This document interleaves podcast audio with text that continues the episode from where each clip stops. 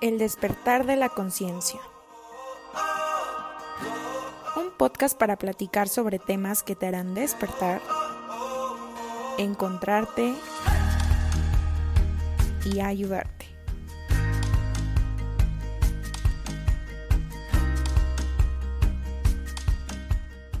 Hola, ¿qué tal amigos? Los, los saludamos nuevamente en un episodio más de nuestro podcast El despertar de la conciencia. El día de hoy tenemos el gusto de poder tener una super invitada en este episodio, la cual es una profesional en el tema. Para nosotros es más que una psicóloga, nuestra psicóloga personal es un ángel, la cual nos ha ayudado en muchísimas situaciones por lo cual nos, nos es muy grato presentarles a la psicóloga, amiga y ángel de la familia, Alma Álvarez. ¿Cómo estás el día de hoy? Hola, wow, qué bonitas palabras. Muchas gracias, Aneidi. Pues yo encantada de estar aquí contigo, con Fer, apoyando este hermoso proyecto, estas inquietudes que, que me encanta, que, que por jóvenes, tan jovencitas y con estas con estas inquietudes, yo creo que van a llegar muy lejos y encantada de, estar aquí. Muchas gracias.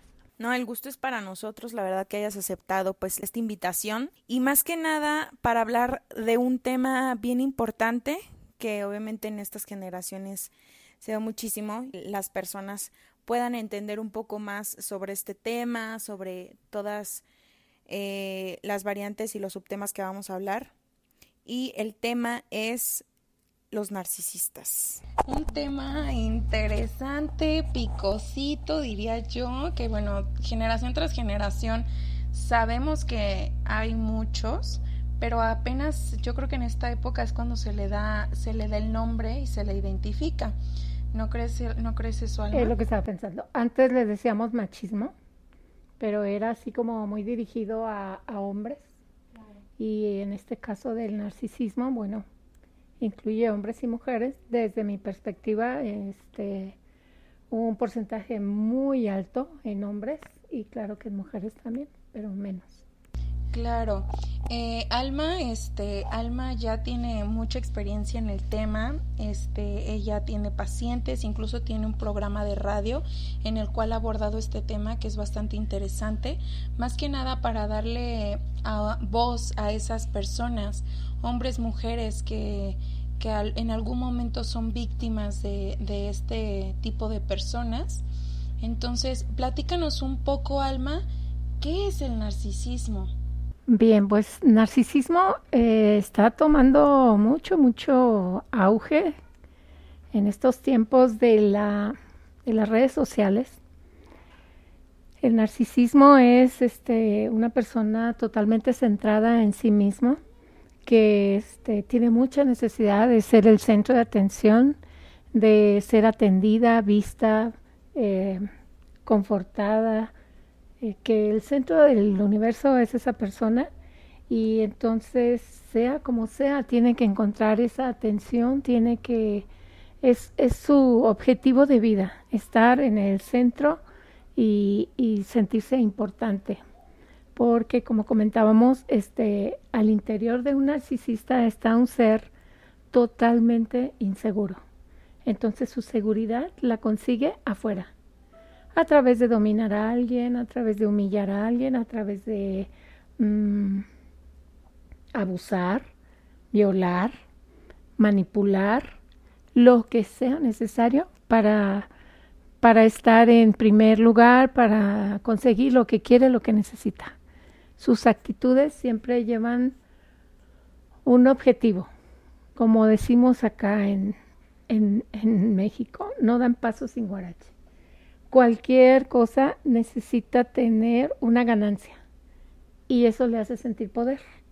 Y son personas adictas al poder, adictas a que haya alguien por debajo para él sentirse más valioso. De otra manera, en cuanto sienten que hay otra persona más valiosa desde su perspectiva, desde su cabecita, eh, patinan, patinan, patinan. Si ven a alguien que es mejor, que, que, es más narciso que quien está ahí, se van, se van, se van. No aceptan la sombra. o sea, podrías decir que su alimento es la, la, la sumisión, la nobleza o hasta el, la persona empática. Ese es, pues le podemos llamar vampiros emocionales, energéticos. Ellos se alimentan de los demás.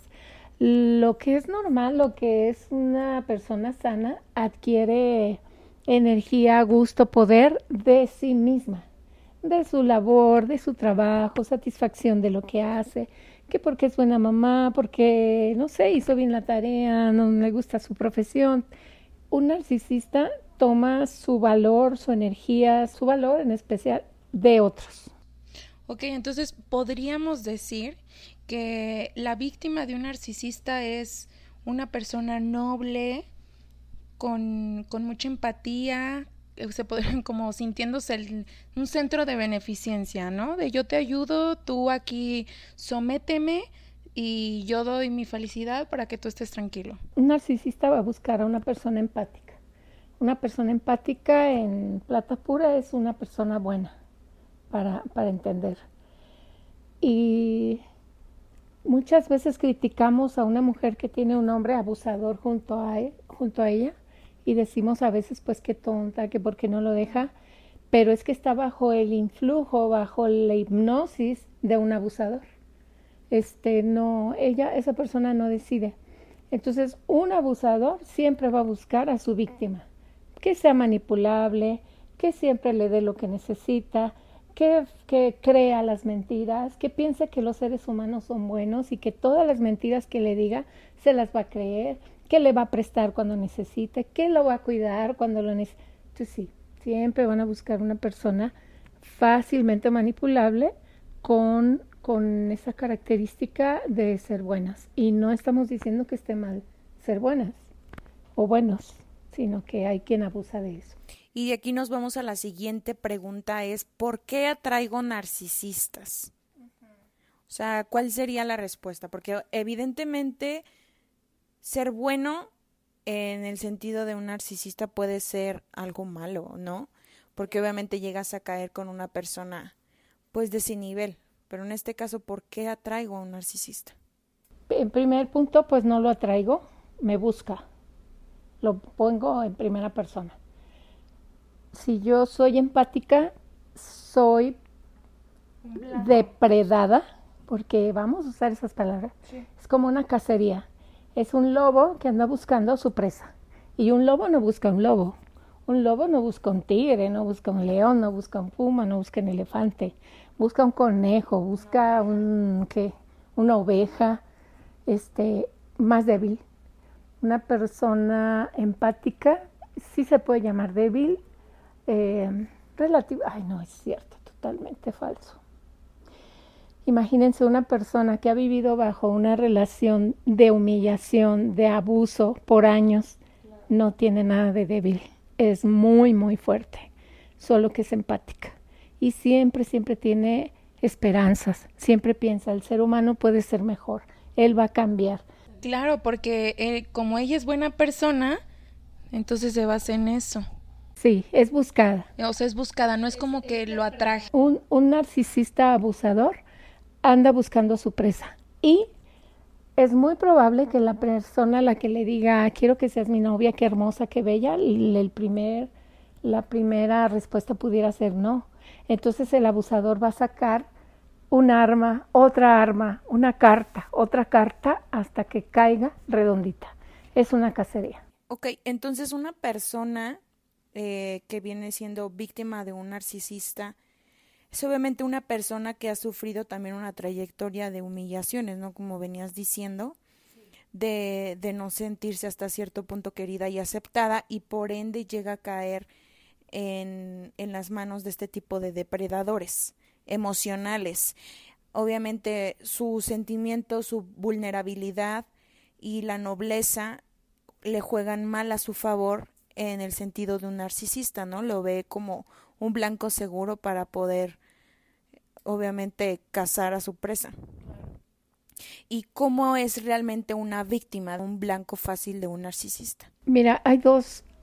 Si nos vamos a la infancia, pues todo, todo lo que hoy estamos viviendo es resultado de lo que vivimos en la infancia. Entonces ahí se programó. Tenemos dos opciones. Un niño que fue sobreprotegido o, o una niña. Este, puede ser ambos, ¿no? Pero traigo ahí el esquema muy, muy fijo también. Claro, de acuerdo a tu experiencia, que han sido más las víctimas las mujeres que los hombres. Y porque al hombre se le aplaude cuando es abusador, cuando, cuando es macho. Eh, y bueno, el, esto se repite mucho más en ellos. Hay dos opciones en la infancia, ser abusado como niño, abusado, abandonado o sobreprotegido. Normalmente, eh, no, siempre va a haber excepciones, un niño sobreprotegido puede llegar a ser un abusador porque siempre quiere seguir repitiendo el mismo esquema que vivió de niño. Entonces, dame, dame, dame, solucioname, el importante soy yo. Un niño sobreprotegido puede convertirse en un niño tirano, convierte a su mamá en su esclava, en su chacha, en su proveedora, en lo que gusten y quieran. Eh, la mamá está al servicio del niño. Eso es fatal, es terrible porque no le está enseñando al niño lo que está bien y lo que está mal, este, que no le está enseñando respeto, porque esa mamá idolatra a ese, a ese niño y de ninguna manera es algo que tú digas, wow, qué bonito, no. También lo va a llevar a mucho sufrimiento a un niño sobre, con sobreprotección. Y la otra opción es una niña o un niño abandonado que no es cuidado, que no es protegido, que al contrario muchas veces es, eh, en este caso la víctima es la que se tiene que ganar el amor, tiene que hacer cosas para ganarse la atención, para ganarse cariño, para ganar un lugar en la familia. Muchas veces son rechazados porque son morenitos, porque están flaquitos, porque están fellitos, porque, porque no, mil cosas. No saben si es hijo o no es hijo, la mamá está celosa. Pues ya, aquí vamos a entrar así como que a, a, este, a todos los dramas de la vida. Por mil cosas hacen diferencia pero un, un, hijo narcisista viene de un padre o madre narcisista y un narcisista siempre va a ser discriminación. Un papá narcisista etiqueta hijos, los buenos, los malos, los grandes, los altos, el bueno el feo, y siempre va a haber el niño de oro, el consentido y el chivo expiatorio, el que, que va por los refrescos, el que limpia, el que, el que no lo quiere, vamos a decir. Entonces desde ella viene un esquema muy, muy desagradable y con la víctima es una persona que se queda la idea de que siempre se tiene que ganar el amor. Entonces cuando no la quieren, cuando siente que no la quieren, como que se tiene que esforzar más. Es que me falta a mí, es que me falta darle algo, es que me falta hacerle comer, es que me falta... Por eso un narcisista le puede decir cosas tremendas y la víctima lo va a hacer pensando que pensando que el error está en ella y no y pensando que así la va a querer, pero es una manipulación.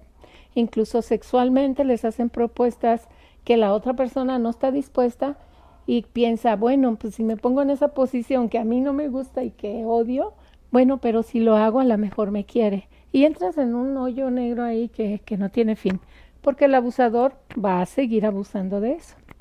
Entonces la víctima tiene tiene también todo un cuadro de personalidad que la hace como la pareja perfecta de, de ese abusador. Claro, y cómo se liga todo, que en el episodio pasado estábamos hablando como del amor propio y dijimos una frase que dice, la imagen que tienes de ti mismo no es heredada o genéticamente determinada, es aprendida. Y justamente viene de la mano con lo que nos estás comentando, que la persona narcisista o la víctima viene de, padres o madres de con ese con esa con esa ficha técnica por así decirlo.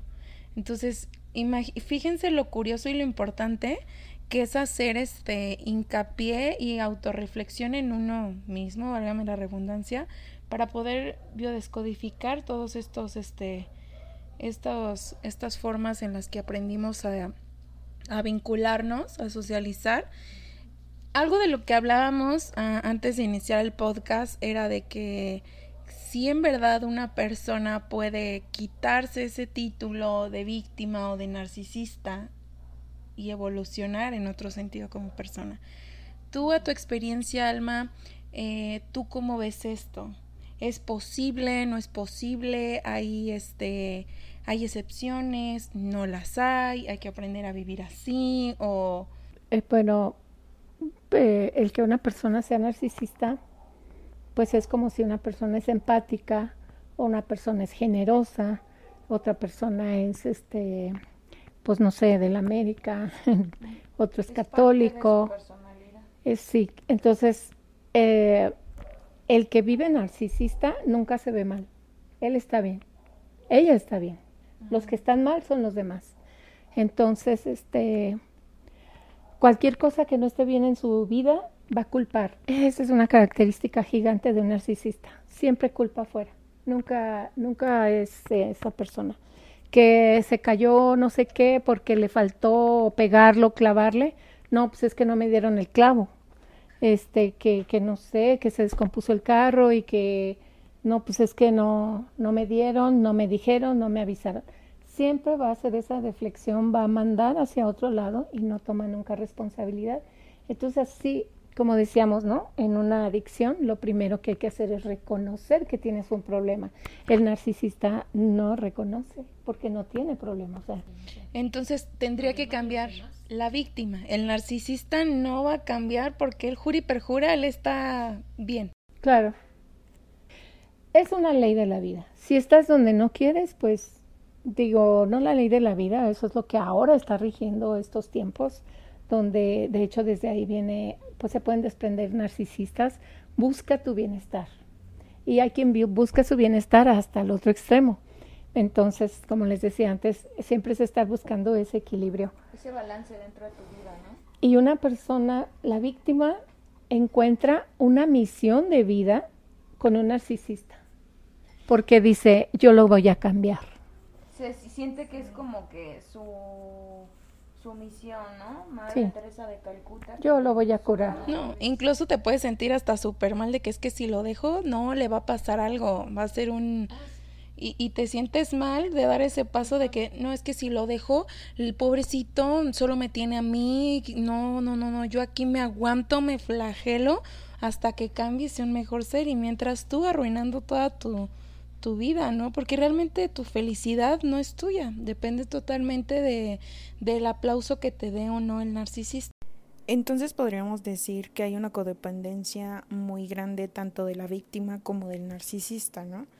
En cuanto al narcisista, codependencia de obtener más poder y control sobre la víctima y de la víctima una codependencia de recibir pues migajas de amor, ¿no? Totalmente. Hay un proceso.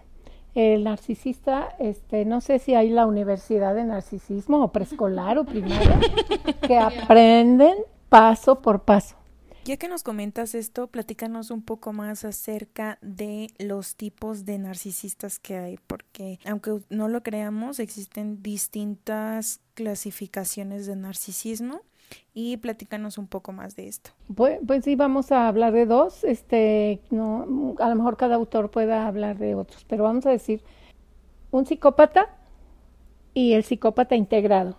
El integrado es del que estamos hablando, el que se integra en la sociedad es un psicópata que funciona. Trabaja, se casa, tiene hijos, pero tiene ese trastorno de personalidad.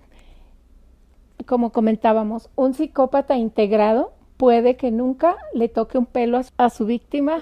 Este puede llegar. El trabajo es que el triunfo de un psicópata integrado puede ser que su, eh, su pareja se suicide y nunca le tocó un pelo. Entonces es todo un juego psicológico, patológico de una relación y que tiene ciertos pasos que vamos a ver ahorita. Y a lo mejor un psicópata social o ya este esquizofrénico y demás, pues puede sí llegar a tomar una pistola, que sabemos, sabemos de tantos casos, o que se lo mata, la mató, sacó el cuchillo, o sea, no quiero ponerme así amarillista, pero son esos casos donde mm, lo ejecuta. Es un, es, un psicópata. No respeta las leyes de la sociedad, el respeto al ser humano, etcétera. Se brinca todas las trancas y lo lleva a cabo. Y el psicópata integrado tiene un cerebro para todo el tiempo estar manipulando, manipulando.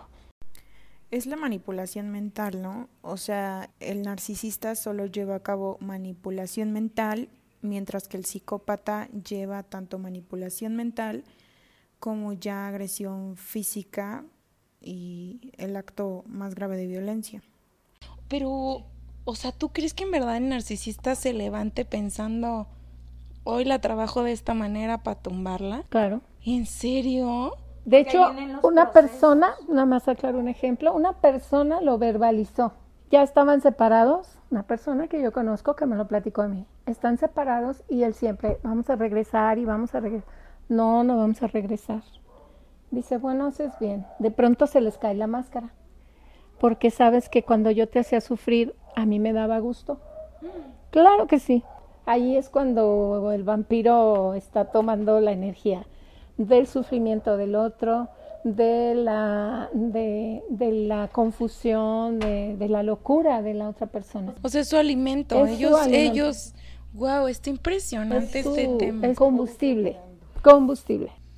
Ok, entonces, eh, se podría decir que el narcisista integrado es una persona inteligente que sabe cómo manipular a su conveniencia a su víctima destruye, Puede ser inteligente. La ventaja, perdón que te interrumpa, es que no tiene sentimientos. Entonces ahí le lleva toda la ventaja a un empático, a una persona buena. Entonces, si, si se ocupa reírme, ponerme contento, me, lo hago. Si se ocupa reír, si se ocupa llorar, si se ocupa enojarme, pero es una especie de actuación para seguirse quedando con lo que quiere, con lo que necesita. Especialmente si estamos hablando de pareja, eh, si necesita flores, flores le doy. Si necesita que le declare mi amor, le declaro mi amor. Si necesita que me tire de la, de la azotea, me tiro. Eh, y literal, se pueden hacer las grandes víctimas para que el empático vaya, lo tome, lo recoja y sigue el juego. Entonces aquí la importancia es que la víctima reaccione y trabaje en su persona, no en el narcisista, en su persona para salir de eso. Fíjense, es que el narcisista tiene toda una estrategia y la, la voy a, describir así bien fácil. Es como una, una montaña rusa. El narcisista a su pareja primero la adora. El narcisista estudia a su novia o amiga y ve lo que le gusta y la novia dice, Ay, es que cómo me encanta Luis Miguel. ¿Te gusta Luis Miguel? Oye, pero si yo adoro a Luis Miguel, no me digas, ¿cómo que? Es que normalmente la gente que yo encuentro pues no les gusta, a él le gusta. Y me gustan los chepos, y me gusta la carne asada, y me gusta este ir y ver la puesta de sol. Y la chica dice, mi alma gemela. Pero es que ya la escaneó, ya le vio entonces él empieza a, mimetizar, a, copiarla, y ella dice, de aquí soy, esta es mi pareja perfecta. Entonces la sube, la sube, la sube, se siente amada, protegida, cuidada, le habla 20 veces al día, le pregunta cómo está, le lleva una florecita del campo, le... la otra se pone enamoradísima. Y de repente y de pronto la suelta, como esa bajada de la, de la montaña rusa. Y cuando ella ya está así como en la lona y que alguna vez diga, no, pues es que no, es que contigo no, ponemos las pilas y otra vez la sube, la sube, nunca hasta donde la subió la primera vez. Ahí empieza la adicción. El cerebro empieza a hacerse adicto a esos subidones como es del alcohol, como es de la cocaína, como es de la marihuana, como es del azúcar, esos subidones. Entonces, cuando está abajo, dice, siempre va a estar esperando que la suba. El repunte. Y ahí está la, la, y, y eso nos pasa en todas las parejas. Ay, cómo no, es como al principio. Ay, es que eras bien cariñoso, tenías un montón de detalles. Bueno, a un nivel normal, pero es que siempre es esa primera subidota que pues es el enamoramiento.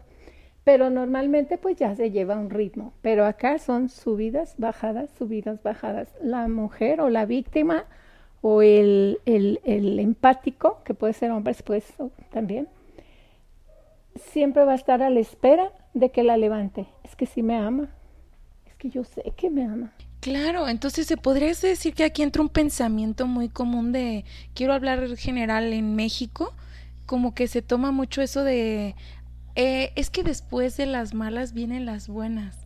Eso es como una, una creencia, un, un, pensamiento colectivo que tenemos todos de que de, de, con ese pensamiento normalizamos ese tipo de acciones, ¿no?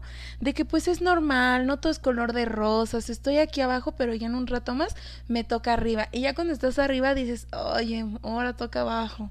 Ahí ya no podemos decir que la víctima piensa, decide, no discierne, no separa, no. Su, sus funciones cerebrales e intelectuales van bajando, van bajando con ese juego, con la disonancia cognitiva, que a lo mejor lo vemos ahorita.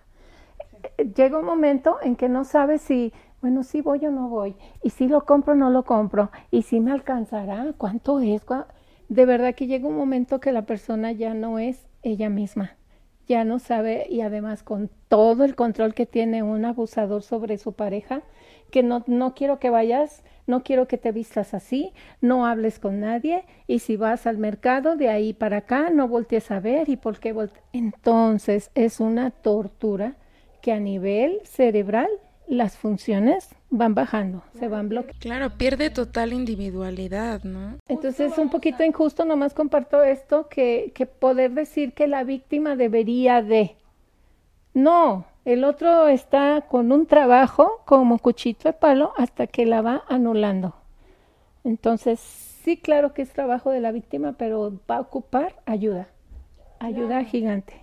Bueno, ahora vamos a adentrarnos un poco más al proceso de un narcisista, si bien ahorita ya lo explicaron un poco por encima, Alma nos va a explicar eh, los procesos del narcisista.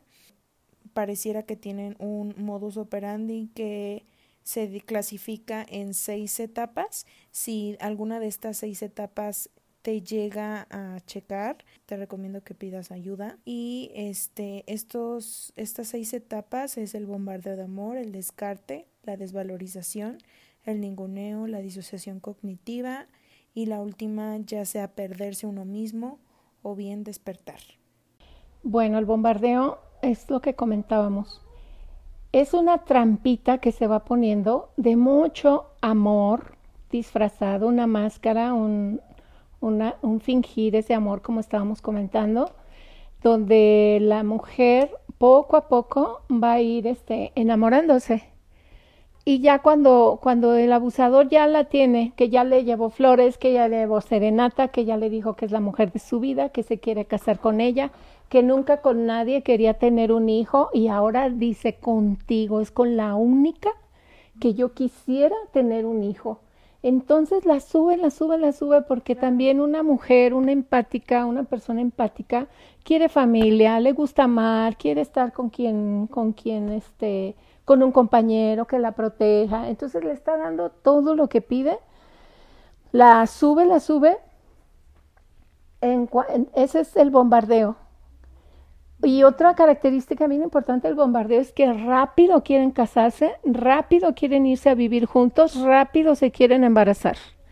Este, es así como que no se me escape la presa. Y, y entonces es un síntoma de, oye, ¿cuánto tiempo fueron novios? Ay, ocho días. sí, claro, no, no, no, no, es que sí, sí existe. En un mes ya estábamos viviendo juntos y al otro mes ya estaba embarazada.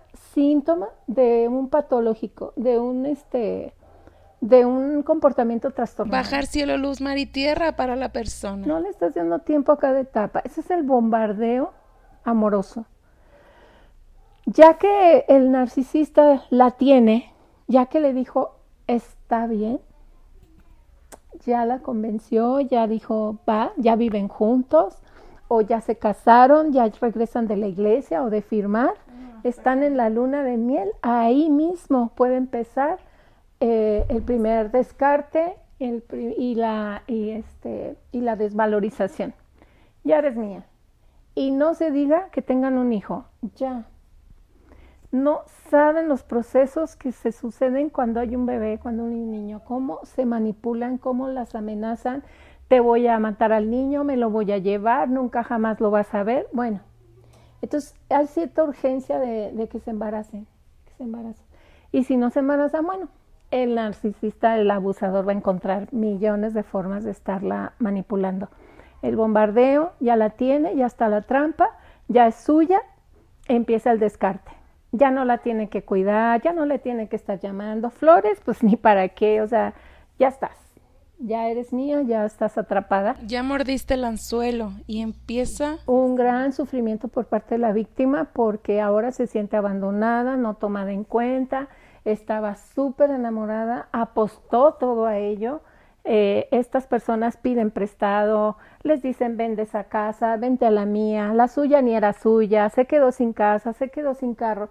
Van a meter mucho el asunto de los dineros para, para este, pues, robar, roban a su pareja. Entonces ahí empieza el descarte. ¿Cuál seguía? La desvalorización, ¿no? Sí. sí. Eh, dice una chica en un testimonio, de ser este, una princesa, una reina, casi la virgen bajada del cielo, pasé a ser una cachetona, una nalgona, una idiota, una pendeja, este, ya, se, se, había acabado toda esa maravilla. Todo el hechizo. Y entonces empieza todo un proceso de decadencia de la, de la víctima, en que no valgo, estoy fea, eh, no me quiere, por la misma víctima dice es que no me quiere porque no, no estoy bien, porque me faltan nalgas, porque no estoy alta, por, y se empieza a culpar, culpar porque ese es el trabajo del, del abusador, que toda la culpa recaiga en ella. Y ese es el trabajo que tienen de, de no tocar un pelo, pero este, hay alguien que lo dice como es un asesino de almas. Matan el alma y aunque no le toquen el cuerpo, porque sí también pueden ser muy, muy violentos. Este, la desvalorización y luego, ¿cuál sería? Ninguneo. El ninguneo es este, esa, esa cosa que hacen de confundir, confundir y que en su mente la víctima este, se sienta con un sí, con un no. Un ejemplo que comentamos hace rato que este, llega un mensaje, están cerca los dos del teléfono, aparece un mensaje, voltea a la señora o quien sea y ve que dice mi amor tal y tal.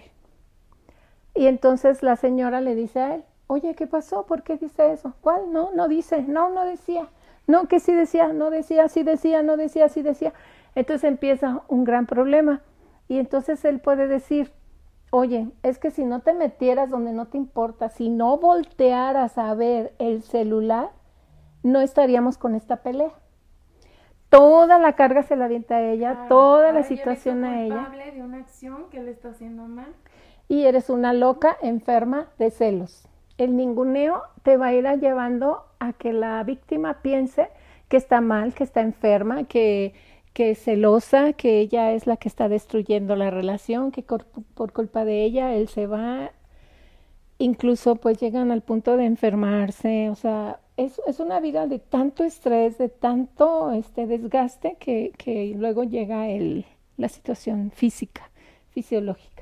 Este, las migrañas, los, las gastritis, úlceras, cáncer, cancelado, pero pues esto se va hasta lugares. Sí, va de la mano del, del episodio de biodescodificación que hablábamos que todo parte de las emociones maltratadas, entonces se vuelven creencias erróneas en tu cabeza que te llegan a enfermar. Entonces estas personitas siendo víctimas de unos grandes personajes sin sentimiento, grandes en el sentido de abusadores, este enferman a su víctima. Entonces ahí cabe muy bien lo que comentabas hace un momento de que no ocupan ellos tocarles un pelo, solitas se van destruyendo con todo el montón de cosas que les están mintiendo en su inconsciente. Y son unas eh, los abusadores.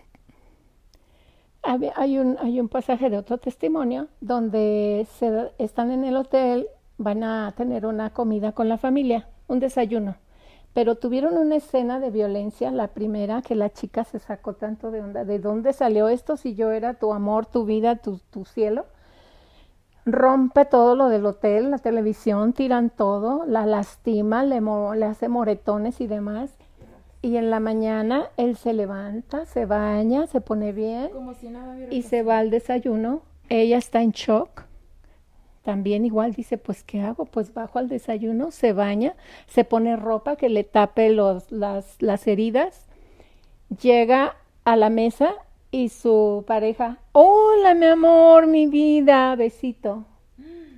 Y luego ella así en shock. En la confusión total, ¿no? ¿De qué pasó? Y él dice, ¿qué traes? ¿Ya vas a empezar delante de toda la gente?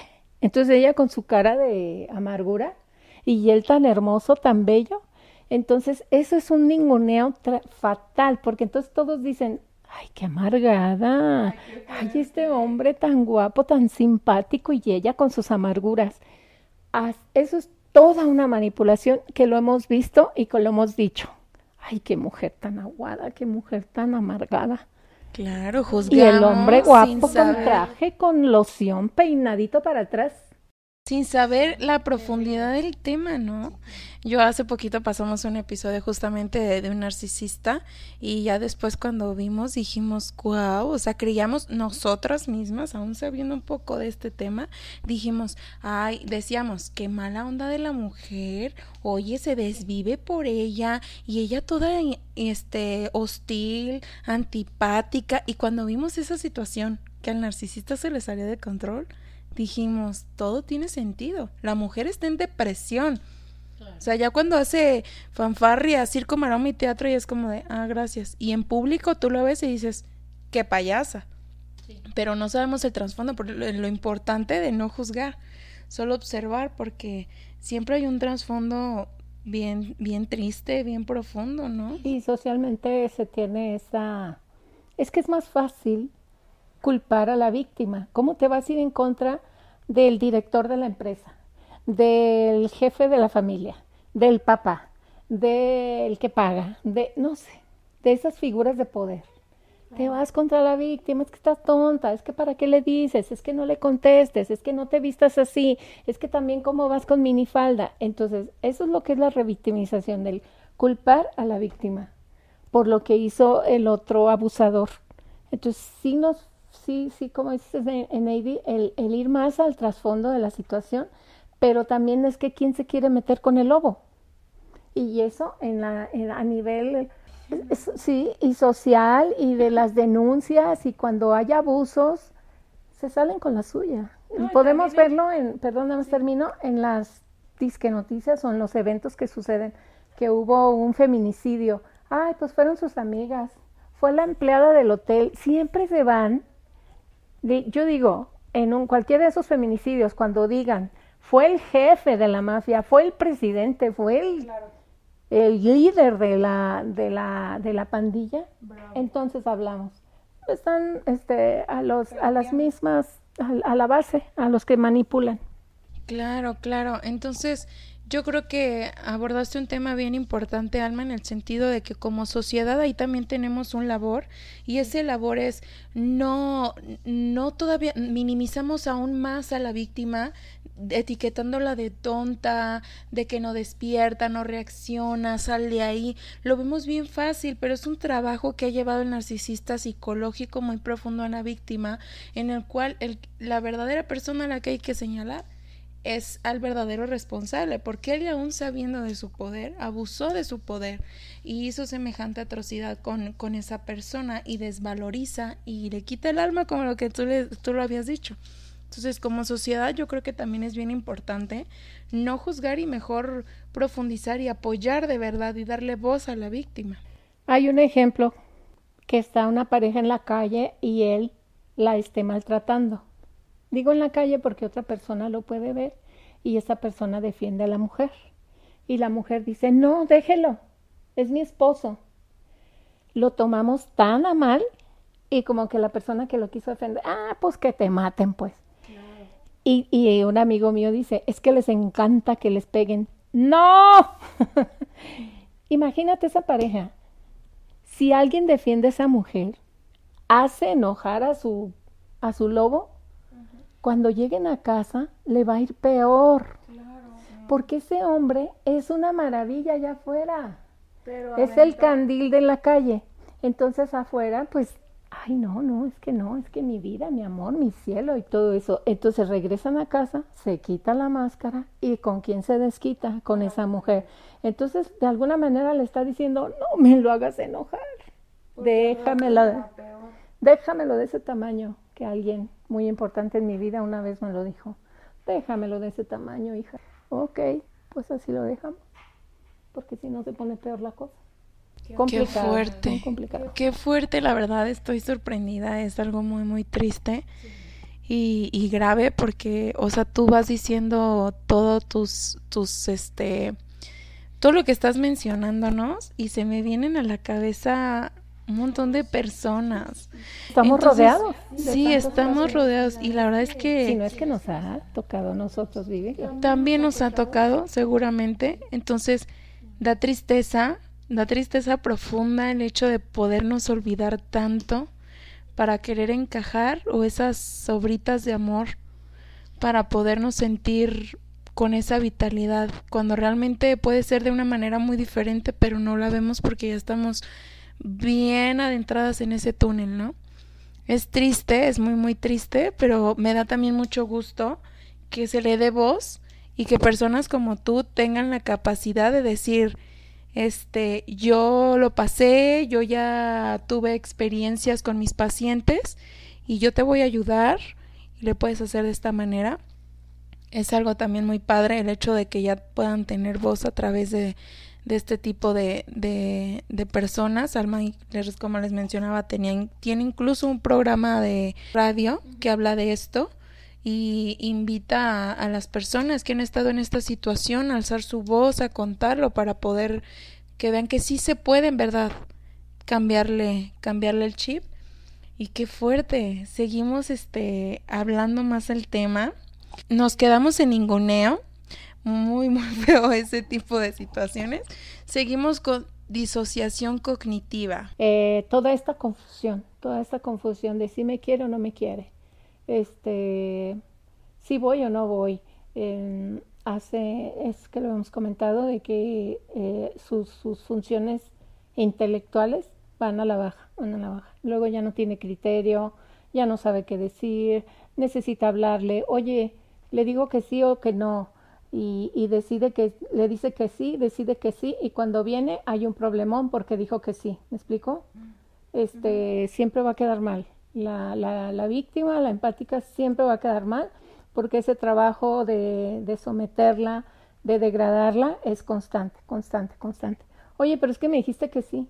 Pues sí, pero mira, eh, y siempre va a haber un pero. Ya no vas a ver ni qué es real, ni qué es verdad, ni qué es mentira, nada, está totalmente perdida. Está en la clave, ya no sabe qué es la realidad.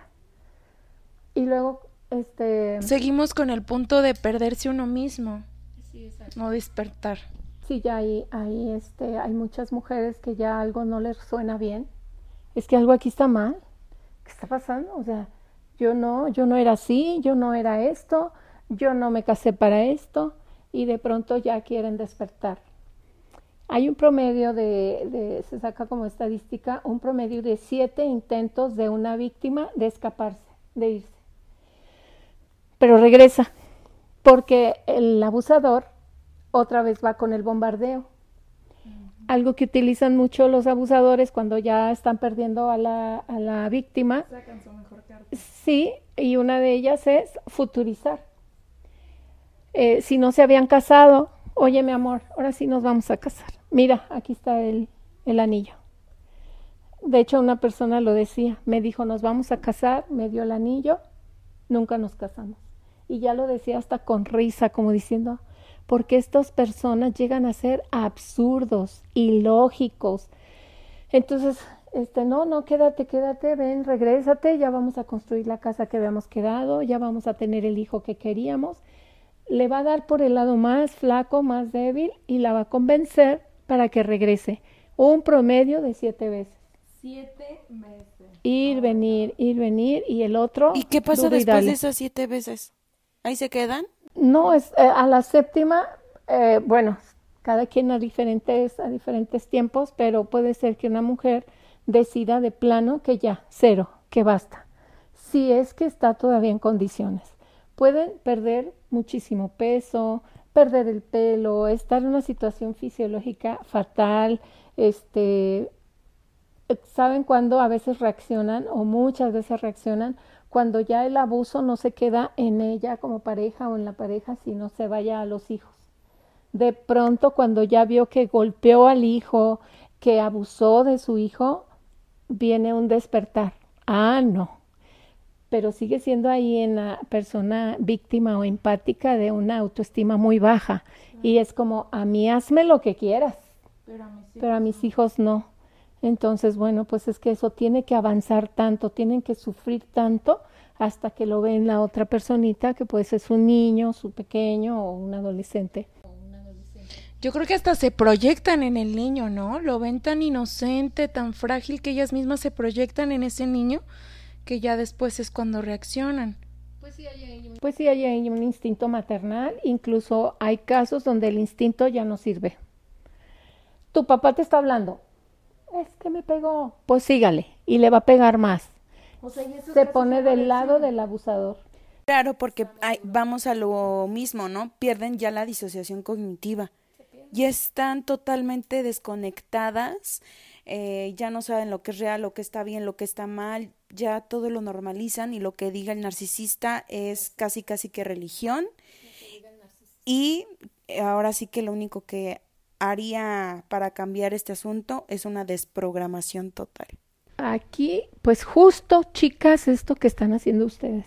Este es el primer paso, que una víctima, que una empática, que una persona que está sufriendo tanto llegue a escuchar algo. que vea un video. Que investiguen qué es narcisismo. Entonces, hay varios este, youtubers, son chicas que han pasado por esto y, y ahora entrevistan y hay casos que una, una, mujer que pasó por una relación así, 10 años, 15 años, 20 años, da su testimonio, alguien más lo escucha y dice, ay, esa soy yo. Y empieza, empieza ahí un trabajo de tomar conciencia. Y algo que, que, que yo quería mucho decir, una persona empática víctima se va a quedar ahí y nos y yo misma lo hice quedarme varios años a esperar que la persona cambiara. Es que va a cambiar. Entonces, mensaje, nunca va a cambiar, nunca vas a hacer que otra persona cambie, ni tu propio hijo, menos un abusador. Entonces, en cuanto a las cosas, no, es que a todos nos funciona el corazón el sexto sentido. Algo te está diciendo, algo está mal aquí, pero no le haces caso. Ay, no, es que ya estoy embarazada. Ay, no, es que lo amo, es que lo adoro. Ay, no, es que vamos a ir de vacaciones. Ay, no, es que cómo me voy a divorciar. Entonces opacan esa voz que te está avisando. Aquí no es. Y se opaca esa voz y se sigue y se sigue con esa esperanza de que va a cambiar, con esa esperanza de que un día vamos a ser como fuimos al principio. Esa maravilla, e, esa etapa del enamoramiento y que no llega, no llega, un año, cinco años, veinte años, no llega. Y lo triste es que luego están las personitas, ¿no? Dicen, ¿y por qué me pasa esto a mí? Pues no escucho su intuición en su momento. Hay muchas red flags que tu propia alma, tu corazón te está diciendo, oye, no siento que sea el 100% que te mereces. Sin embargo, como bien lo mencionaste hace un momento, como tienen una, una valía, un amor propio muy bajito, van a pensar, no, ¿qué tal si sí? Pues qué tal si eso me toca. Y pues no está tan mal. Es que esa frase que acabas de decir, ¿por qué me pasa esto a mí? Es de víctima. Claro. Total. Otra, otra manera, ¿por qué dejo que me pase esto? Claro. ¿Por qué permito esto? Y ya te sales del esquema de víctima y que adquieras poder no, es que eso no te llega así nomás porque llovió. Es que en, en cierta forma tú, y esto es lo que hay que recuperar, para esa recuperación, recuperar el poder. Yo puedo, yo quiero decidir. cero, ¿no? Esa es la, esa es, sí. La única manera de, de recuperarte es que no vuelvas a escuchar ni su voz, que no te llegue una vocecita a la oreja, que no te mande un mensaje porque son anzuelos que ellos saben que vas a caer. Tenía una, tengo una pacientita que, me, que le dice, ya terminó, ya no hace contacto y de pronto de un número desconocido le dice, no me vayas a colgar, solo te quiero decir que tengo unas cosas para entregarte. Entonces ella pues ya, ya terapeada, quédatelas, no me importa. Ahora tiene que buscar otro motivo. No, pero es que son importantes y te, voy a dar que me preparo como otra estrategia, pero aquí ando, ¿no? Por eso sería el contacto cero, porque en cualquier momento el abusador sabe tus lados flacos, sabe dónde vas a, a, dar tu brazo a torcer y por eso mejor, mira, yo, es decir, yo me conozco. Si me dice que tiene una pata rota, voy a ir corriendo. Entonces, no quiero escuchar nada y el contacto cero es bloquearlo de WhatsApp, bloquearlo de Face, eh, bloquear el número de llamadas, de mensajes de cualquier tipo, cambiar de, ciudad, de cambiar de ciudad, este, no caminar por donde te lo pudieras encontrar. Claro, sí, justamente yo lo viví, era así de que al primer intento ser un hola y ya me emocionaba y ahí iba otra vez y que amigos, amigos, ¿cuál amigos? Terminaba todo mal, todo era un caos siempre. Pero porque justamente lo que había comentado Alma, se vuelve una adicción, es como un alcohólico.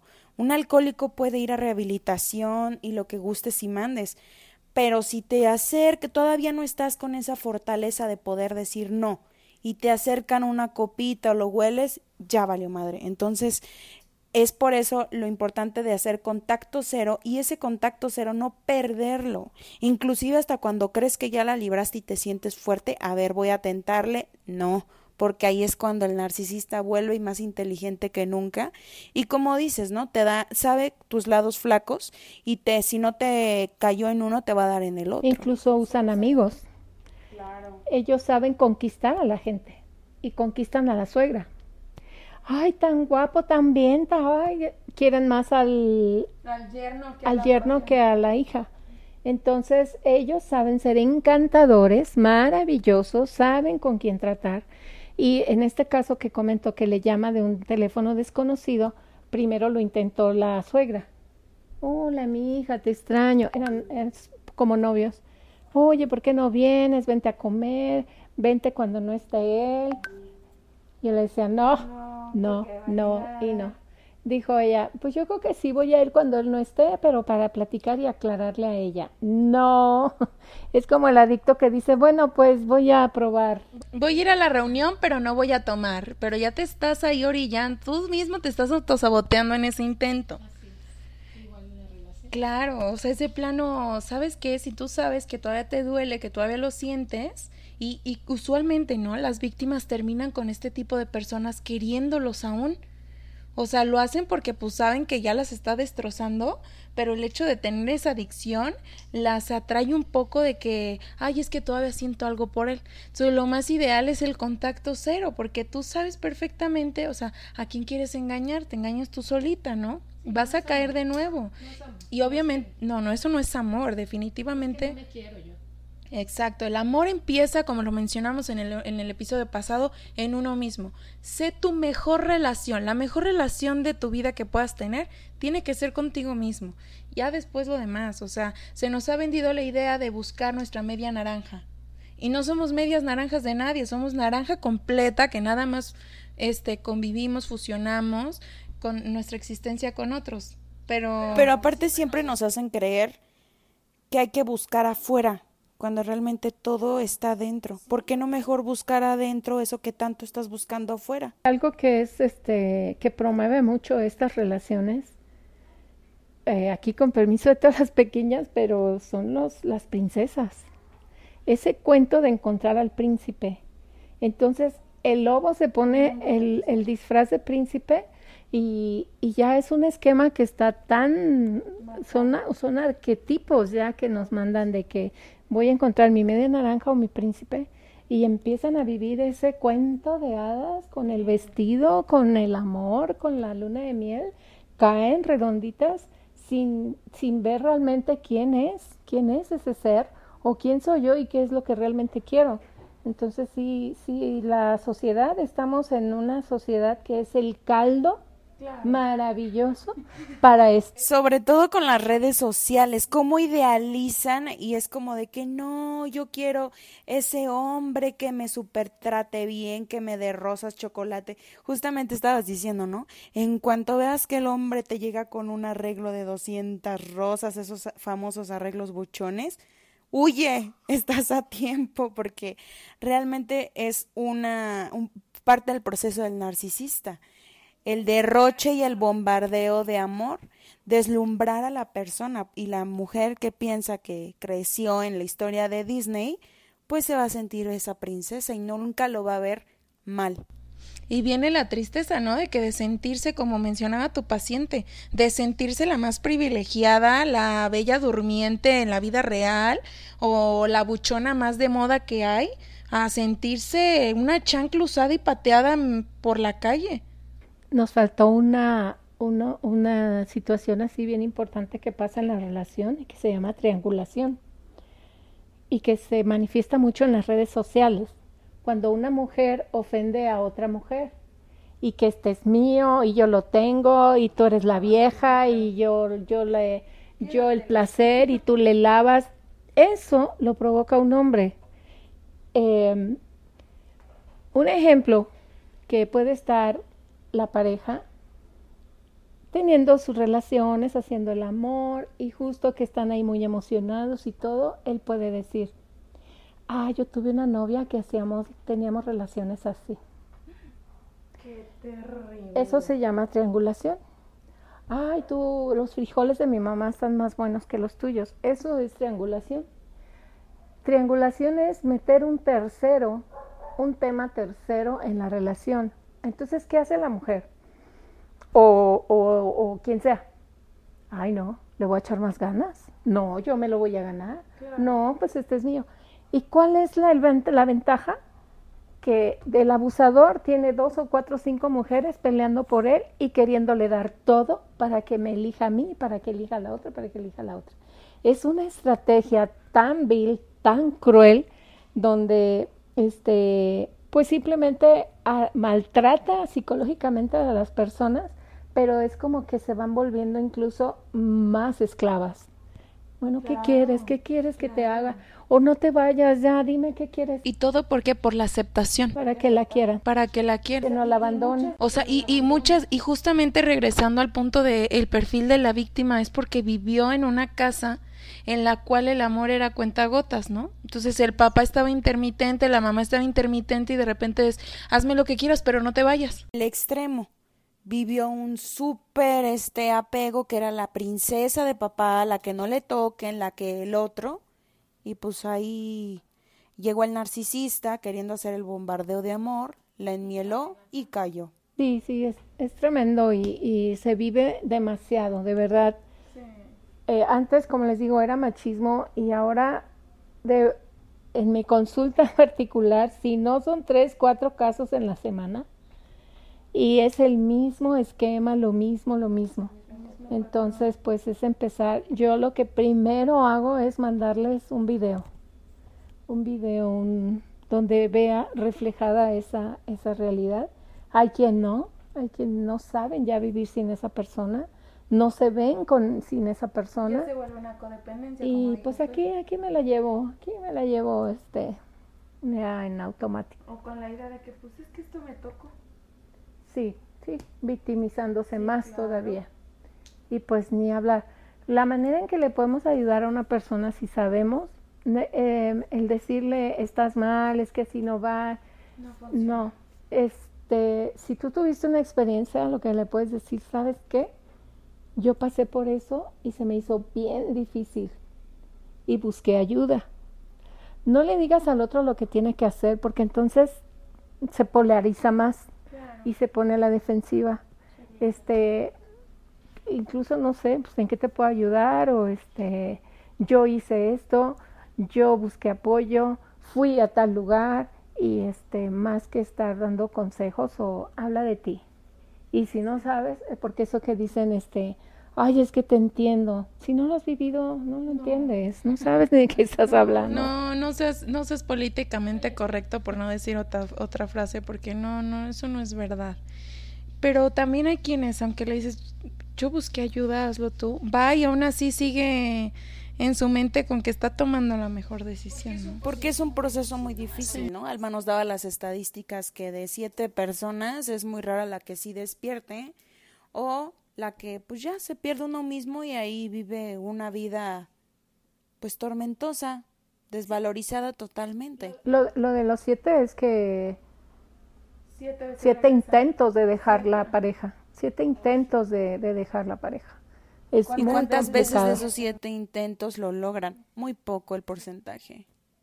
Pero ojalá y todos los que nos escuchen sean de ese porcentaje mínimo. Ojalá. Salgan, huyan y que aumente ese porcentaje y que obviamente sean más las personas que vivan en balance, que se amen a sí mismas, que las personas que sean víctimas de un narcisista, ¿no?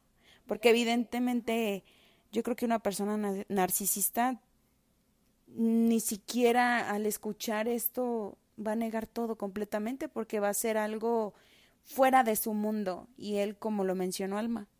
Claro que no, él siempre o ella siempre va a estar bien. Los demás están mal. Sí, o le va a estar dando valor. No, yo no hago eso. Yo de hecho yo soy muy detallista porque ante sus ojos seguramente él es mucho más bueno que malo y en realidad lo es al revés. Es que no tienen reparos de engañar, de mentir, de fingir, todo, siempre, siempre lo van a voltear hacia, su conveniencia. Y antes de empezar aquí, este, no sé, estoy dándole vuelta al, al Instagram y dice una frase que me ve ahorita, cuanto más noble y buena es una persona, más le cuesta ver la maldad ajena. Entonces, una, una persona que vive con, con un abusador le cuesta, y es como comentábamos, la frase preferida de la empática de la víctima es, ¿cómo es posible ¿Cómo es posible? Sí es posible, lo estás viendo, te lo estás restregando en la cara, lo estás viendo con tus propios ojos, sí es posible. Hay gente mala, hay gente buena, medianamente buena, medianamente mala, hay de todo. Y sí hay personas sin sentimientos que, que no, no, es, no es como para decir, ¿cómo es posible, no? Oye, ¿cómo es posible que haya una persona que, que tome y que no pueda dejar de tomar? O sea, entonces pues la mente está muy cerrada, ¿no? Claro, bien dicen, ¿no? El mundo no le falta maldad, lo que le falta es bondad. Porque pues evidentemente, o sea, y apuesto que todos los que nos están escuchando se les vinieron a la cabeza no una persona, sino varias. Como dijo Alma, estamos rodeados y yo creo que lo más importante y lo bonito de esto es darle voz eh, si ustedes conocen a alguien que esté pasando por esta situación y les hizo clic, mándenles el podcast y le escúchalo, me pareció muy bueno y ahí dejen nomás la semillita. Vamos a poner en nuestro Instagram, en, en parte de nuestro, de las, del arte que subimos de, de este episodio, el contacto de Alma Alma, y sus canales para que sus, la puedan contactar. sus canales, sus Facebook, su Instagram y su número de teléfono. Ella da terapias también en línea por Zoom donde nos estén escuchando, que ya vimos que son en seis, en seis países. Les agradecemos mucho eh, toda esta eh, este apoyo.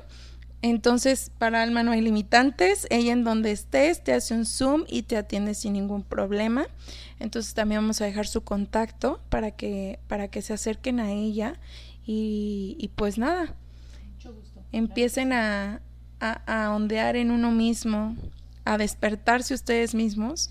Empiecen a encontrar todo lo que buscan afuera, adentro, sanen, crezcan como personas, ámense un chorro y pues muchísimas gracias, Alma, por, por tu tiempo, por brindarnos esta información, la verdad que tan valiosa y tan este, necesaria para estos tiempos. Y obviamente que si tú nos estás escuchando y estás pasando por una situación así, pues no estás solo ni sola y te dejamos toda la información necesaria para que tú puedas dar el paso, buscar a profesionales para que te puedan acompañar y ayudar en el proceso. Yo solamente diría, si estás viviendo algo parecido a esto, corre por tu vida, vete, quítate, no lo vas a cambiar, no va a pasar las cosas diferentes, ya tienes de prueba un año, dos años, tres años o no sé cuántos lleves, vete y vas a... El, el problema a veces de no tomar esa decisión es que pensamos que no hay nada después pero hay maravillas. Y atrás de eso, un arco iris y la, la verdadera felicidad. Libertad. Que está en uno mismo. Claro que sí. Pues nada, estamos muy emocionadas de, de, de estar aquí junto con Alma. Eh, agradecemos muchísimo que nos escuchen, que estén en otro episodio más. Eh, gracias, Alma, por tu tiempo, por el espacio que nos hiciste para poder hablar de esto. Eh, esperamos poder tener otros temas más interesantes con gente así profesional que, que nos, que nos eh, introduzca esos temas más de manera más, este, más certera más puntual. Y pues nada, les agradecemos muchísimo el hecho que nos estén escuchando. No se olviden compartir el podcast. No se olviden seguirnos en nuestras redes sociales. Y también, este, no se olviden amarse ustedes mismos y cuestionarse todo. Pues bueno, les mandamos un fuerte abrazo y las mejores, las mejores vibras. Buenos días, buenas noches, buenas mañanas, a la hora que nos estén escuchando. Saludos a todos.